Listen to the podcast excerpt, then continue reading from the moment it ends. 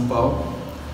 Mais uma vez o nosso encontro, as nossas palestras virtuais, esse trabalho tão importante para que a gente consiga levar a mensagem do Evangelho àqueles que estão longe fisicamente de nós, mas agora próximos do pensamento, do coração. Então, para que a gente consagre esse nosso encontro de hoje de uma forma positiva, nós vamos iniciar elevando nosso pensamento a Deus, nosso Pai, agradecendo pela oportunidade de estarmos juntos, pela oportunidade de termos o Evangelho que elucida as nossas vidas, o Evangelho que nos orienta, que possamos ter a nossa mente aberta a esses ensinamentos e, acima de tudo, buscar aplicá-los no nosso dia a dia. Sabemos da nossa pequenez, dos nossos problemas, das nossas dificuldades, dos nossos vícios, mas também sabemos da vontade que temos de nos elevar. E é em função disso que dizemos: Pai nosso que estais nos céus, santificado seja o vosso nome. Venha a nós o vosso reino. Seja feita a vossa vontade, assim na terra como nos céus. O pão nosso de cada dia dai-nos hoje. Perdoa as nossas dívidas, assim como buscamos perdoar os nossos devedores. E não nos deixeis cair em tentações, mas livrai-nos e guardai-nos de todo mal. Que assim seja. Bem, hoje nós vamos conversar um pouquinho mais sobre a questão da morte. O tema, inclusive, foi como lidar com a morte. É algo que ainda para muitos é uma dificuldade. Então, ligado a isso, eu só queria reforçar esse mês de setembro, que nós temos o mês de Setembro Amarelo. O Setembro Amarelo trata daqueles que têm tendências ao suicídio. Então, o Setembro Amarelo é um trabalho que fazemos pela valorização da vida, que nós vamos inclusive comentar durante a nossa conversa. E também o Setembro Verde, que lembra a doação de órgãos. A doação de órgãos, que é uma maravilha, que dá vida àqueles que têm uma deficiência, que necessitam de um órgão. Quantas vezes uma pessoa ao desencarnar, ela deixa parte da sua vida para que outro continue a vida física. Então, lembrando da importância da vida, setembro amarelo e setembro verde, para que a gente reflita e trabalhe em cima dessa ideia. Hoje, a base da nossa conversa vai ser em cima do livro dos Espíritos. Nós temos aqui a obra de Allan Kardec, a obra básica da codificação, Livro dos Espíritos é o nosso primeiro livro de direção de estudo que surgiu, que basicamente ali mostra o princípio da doutrina espírita. E ele fala na sua questão 728 com relação à lei da destruição. A pergunta é a seguinte: é lei da natureza a destruição? Vamos pensar um pouquinho, será que é lei da natureza a destruição? Quando nós falamos em destruição, nós pensamos muitas vezes a destruição degenerativa e não pensamos na destruição necessária.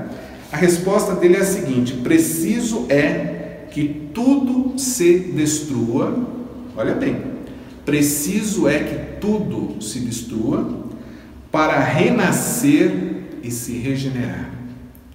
Olha a necessidade do momento da destruição, algo que aparentemente para nós parece negativo.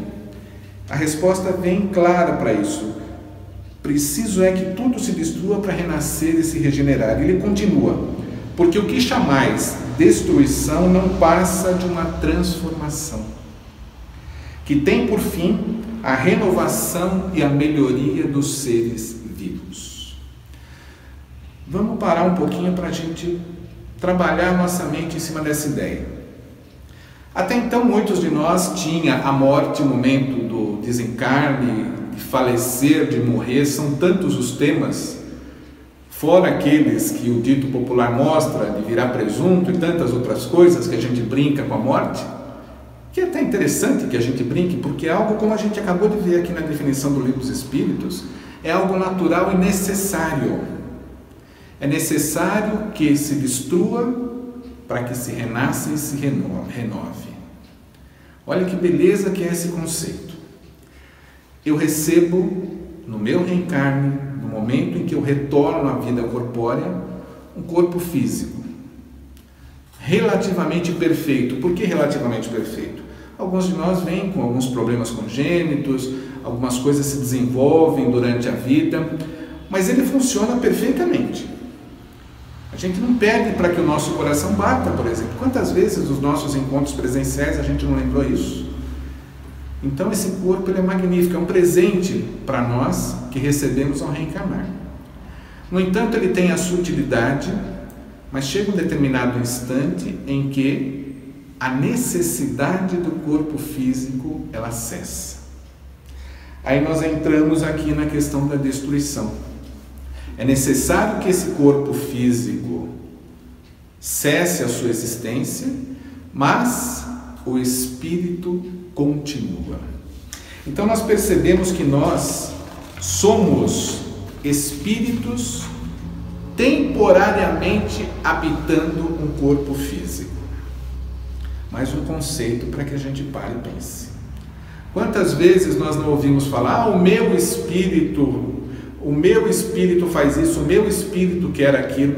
Na realidade, não é o meu espírito, eu não tenho um espírito, eu sou espírito. Ao me referir ao meu corpo físico, sim. Esse meu amigo inseparável, que me traz a condição de me alimentar, de andar, de me locomover, de trabalhar, ele sim é algo temporário o espírito perdura, mesmo após a morte do corpo físico. E nós vemos numa das definições em que é dito o seguinte: esse invólucro é simples acessório. Olha só, esse invólucro ele é simples acessório e não a parte essencial do ser pensante. O que é o ser pensante? O espírito. É de onde vem de nós todas as emanações de pensamento, de criação, tudo o que necessitamos para a nossa evolução. O ser pensante é o espírito, o corpo físico é um acessório. Falando assim, nós não desmerecemos o corpo físico de forma alguma. Nós devemos agradecer por ele diariamente. A oportunidade de uma reencarnação, de oferecer para nós um corpo físico que suporte, que traga para nós a necessidade de tudo aquilo que deixamos no passado, ele é muito importante. Quantas vezes eu não tenho necessidade de passar por uma deficiência desde o meu nascimento? Quantas e quantas crianças não nascem com problemas de saúde? Para nós são crianças. Aquilo que nós vemos, que a nossa visão, o nosso sentido físico ele mostra é uma criança. No entanto, ali se encontra um espírito buscando nova oportunidade de acerto. Olha que beleza.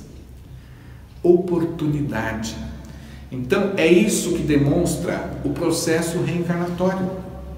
Uma oportunidade que eu tenho, que vocês têm, de resgatarmos todos os nossos erros que ficaram lá para trás.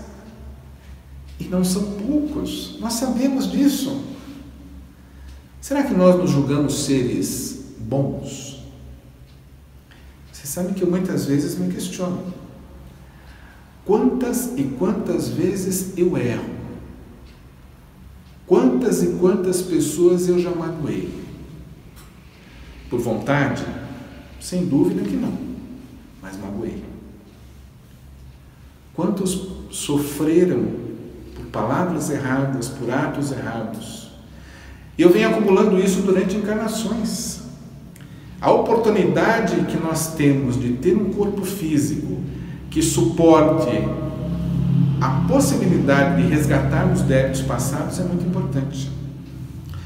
Quantas pessoas não tiraram a vida de outros em existências anteriores e nessa retornam para resgatar aquele débito anterior? Aí nós vemos os anencéfalos, aí nós vemos crianças que nascem sem os órgãos e inúmeras outras possibilidades de deficiência. Dá dó, sem dúvida que dá. Temos a necessidade de amá-los, a prática da caridade, mas nós devemos ter a compreensão de não cairmos na triste ideia de que Deus errou. Eu já ouvi muita gente falando. Porque Deus permite nascer uma criança dessa forma, sofrendo ela, os pais, a família. E aí vem o nosso ledo engano. Aquele ser, aquele espírito, que nesse momento ele se encontra debilitado, ele está feliz. Feliz pela oportunidade que teve de uma nova chance de resgatar um erro lá de trás. Então acontece isso. E aí nós percebemos, retornando o nosso tema, a morte. Nós percebemos muitas vezes quantos jovens que desencarnam em tenra idade, crianças, jovens. É difícil, sem dúvida, para um pai, para uma mãe perder um filho. A ordem natural das coisas, o que é? Os pais morrerem antes dos filhos. Para nós, o que se encontra na nossa mente é justamente isso. Essa é a ordem natural. Quando esquecemos que existe uma lei divina que rege tudo na nossa existência. E tudo o que acontece está num projeto. A lei da destruição não é necessária, como nós vimos na determinação da pergunta do Livro dos Espíritos. Ela é sim necessária, só que ela não acontece ao nosso bel prazer. Ela vem no momento correto. Não cai uma folha de uma árvore que não for da vontade do Pai. Isso é justiça, justiça divina, que muitas vezes nós não estamos preparados para entender. Muitas vezes nós sofremos porque pessoas que amamos estão padecendo, doentes, com sofrimento. No entanto, tudo isso tem um motivo certo para acontecer. Como constantemente nós dizemos, não existem vítimas. E o momento da morte ele vem para todos nós. Então, por tudo que passamos até chegar a nossa hora, tudo tem um plano, tudo tem um significado. Nós temos uma outra definição que fala: morrer é nascer para outra dimensão, que é melhor do que a anterior, principalmente quando se morre por uma finalidade maior. Isso me anima a buscar ser uma pessoa boa. Mas Luiz, como é que morrer vai te animar de alguma coisa? Mas anima. Saber que eu tenho a oportunidade de sair daqui do corpo físico para uma nova oportunidade na vida espiritual e principalmente quando minha existência serviu para uma finalidade maior.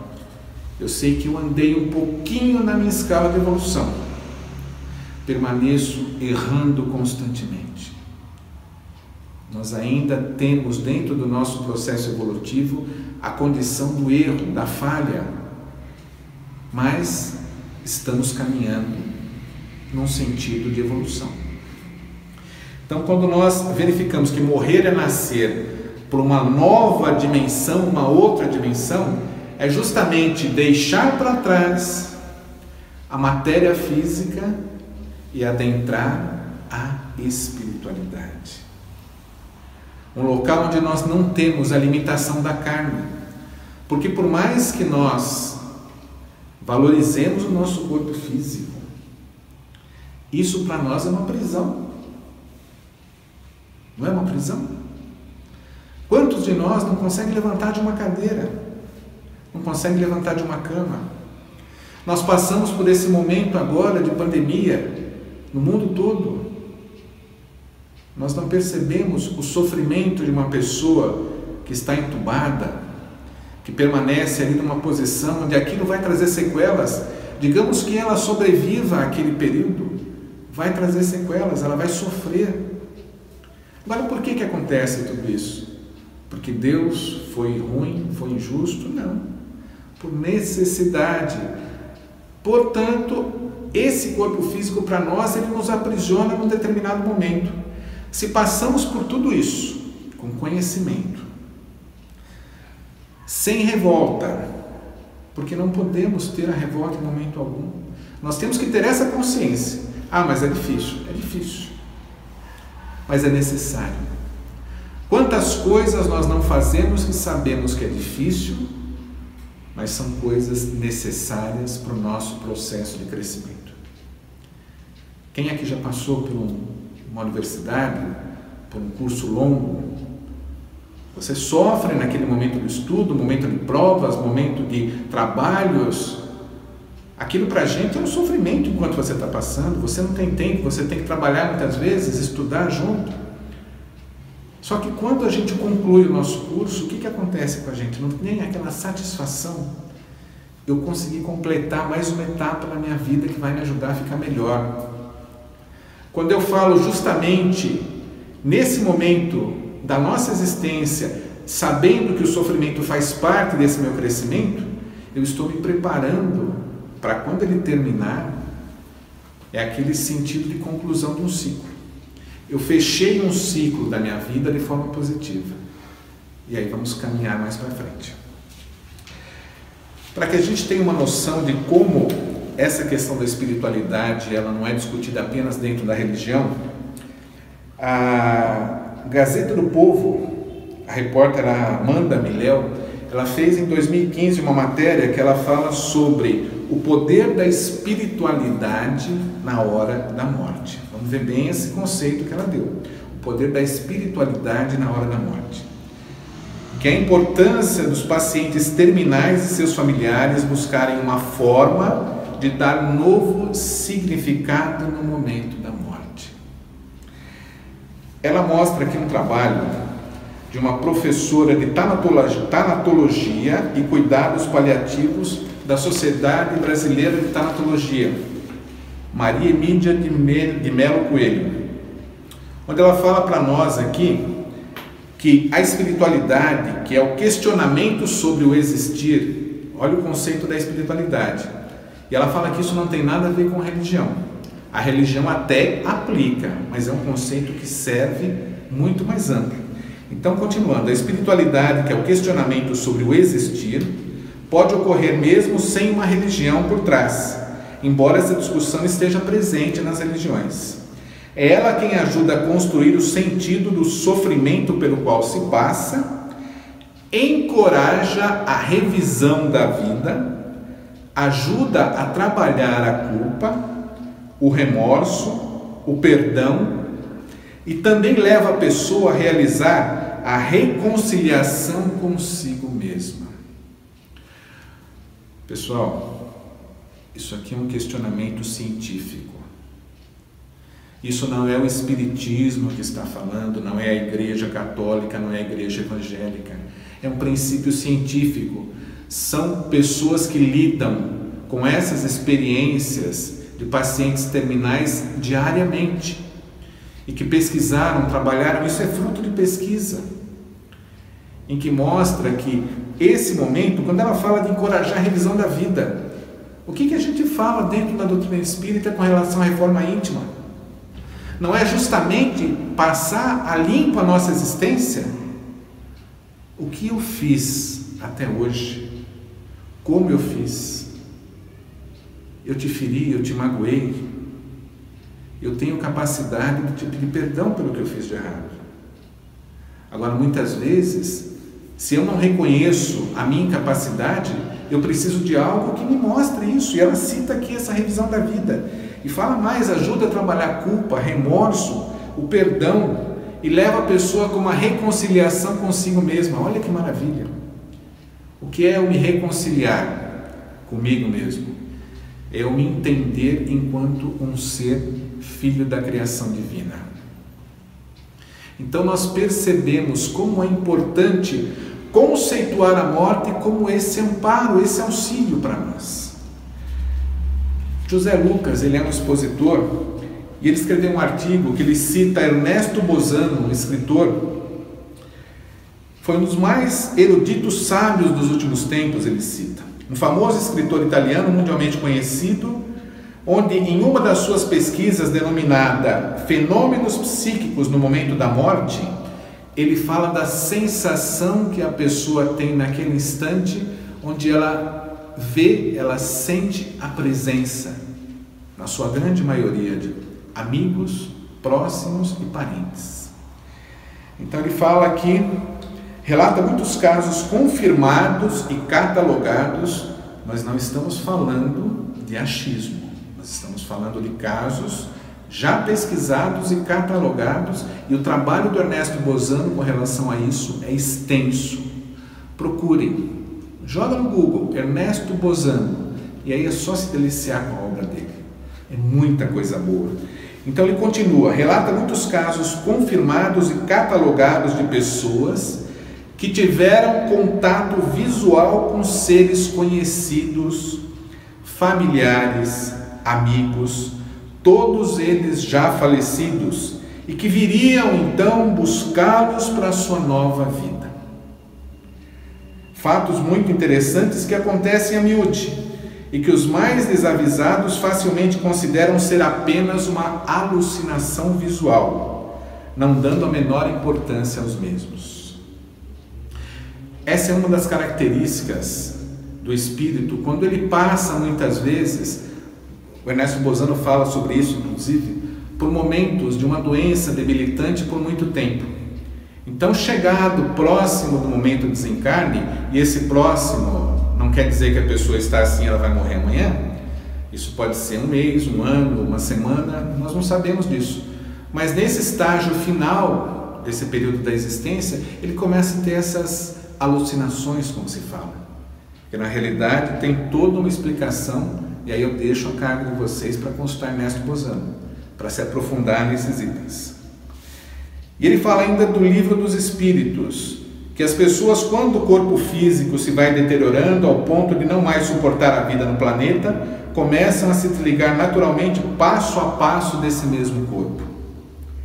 É possível aos falecidos, chamados de desencarnados, isto é, fora do corpo da carne, tornarem-se visíveis perante nós encarnados, isto é, ainda no corpo da carne. Eles se fazem presentes. E aí voltamos ao conceito que dissemos agora há pouco. Espíritos, ele perdura na sua, além da sua vida carnal, da sua vida física, e eles se fazem presentes muitas vezes nesses momentos. Esses desencarnes, esses momentos, que muitas vezes se passa, e está bem citado, nós temos uma outra obra que se chama Evolução em Dois Mundos, é da FEB, foi psicografado pelo Chico Xavier e o Valdo Vieira. Então ele fala justamente desses momentos, no seu capítulo 12, nós vamos ter no nosso canal do YouTube, no Facebook, vai estar a bibliografia demonstrando isso. Mostra lá o nome dos livros, vai ter o capítulo para que vocês entrem, consultem. É muito interessante porque ali, principalmente na Evolução em Dois Mundos, ele tem uma linguagem bem rebuscada, ele é muito profundo no que ele trata do momento da morte. Então é interessante que a gente vá buscar e, e leia ali na, no livro mesmo, que é muito mais importante. A gente falando que o nosso tempo é muito curto, não vamos conseguir chegar naquele instante onde nós conseguimos explicar tudo. Na realidade, nem dá para se explicar tudo, porque muita coisa ainda que não se sabe. Mas é importante que a gente busque dentro dos livros. E para que a gente conclua esse nosso papo de hoje, eu separei, separei no livro Meditações Diárias de Emmanuel, psicografado por Chico Xavier, a conclusão da vida. Ele mostra um pouquinho, talvez seja bom para gente que está passando por essa dificuldade hoje, pandemia, ter que trabalhar em casa, ficar preso, as dificuldades. É, Emmanuel traz aqui para gente uma, uma parte muito bonita, o trecho é curto, para que a gente consiga encerrar o nosso encontro de hoje, onde ele fala o seguinte: diante dos problemas e obstáculos do cotidiano, convém estabelecer, de quando a quando pelo menos, ligeira pausa para pensar, de maneira a observarmos o rendimento das horas que a vida nos atribui no território do tempo. Olha a importância do tempo, de aproveitar o tempo. No momento das bênçãos que temos recebido, nas vantagens que usufruímos em confronto com as lutas e contratempos que assinalam milhares de irmãos na retaguarda, nos resultados contraproducentes da irritação, no caráter destrutivo de quaisquer manifestações de rebeldia ou de azedume, no lado escuro das reclamações, no peso morto das aflições sem proveito, nas calamidades da violência, nos prejuízos do desânimo, nas lições que podemos extrair das provas dignamente atravessadas, na importância da indulgência nos donativos de calma e bondade que os outros aguardam de nós, a fim de se consolidarem na própria segurança. No poder da gentileza, para construir a benemerência e o respeito em torno da nossa vida. No alto significado da compreensão e da tolerância, que nos decidamos a exercitar a benefício de nós mesmos e nos testemunhos de amor e cooperação de que somos capazes para contribuir com os mensageiros do Cristo na preservação da paz do bem sobre a terra. De certo que, acima de quaisquer desgostos e insucessos, saberíamos colocar a luz da esperança com o privilégio do trabalho, sem nos afastarmos da paciência hora alguma. A gente vê como é importante que a gente valorize tudo que está à nossa volta. Passamos, estamos passando por momentos difíceis, passamos por dificuldades, estamos ainda tentando vencer um inimigo invisível para nós. Mas com certeza, com a nossa mudança de conceito, com a nossa mudança de pensamento, chegaremos vencedores ao final da batalha. Obrigado a todos por mais a paciência desse dia e vamos novamente voltar o nosso pensamento ao nosso Mestre divino. Jesus, nosso professor, nosso irmão maior, aquele que exemplificou um modelo de vida.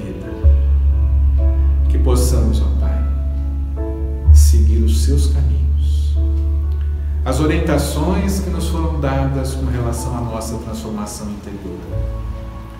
A tudo aquilo que ouvimos hoje desses irmãos abnegados, pesquisadores no campo científico, no campo religioso, no campo doutrinário.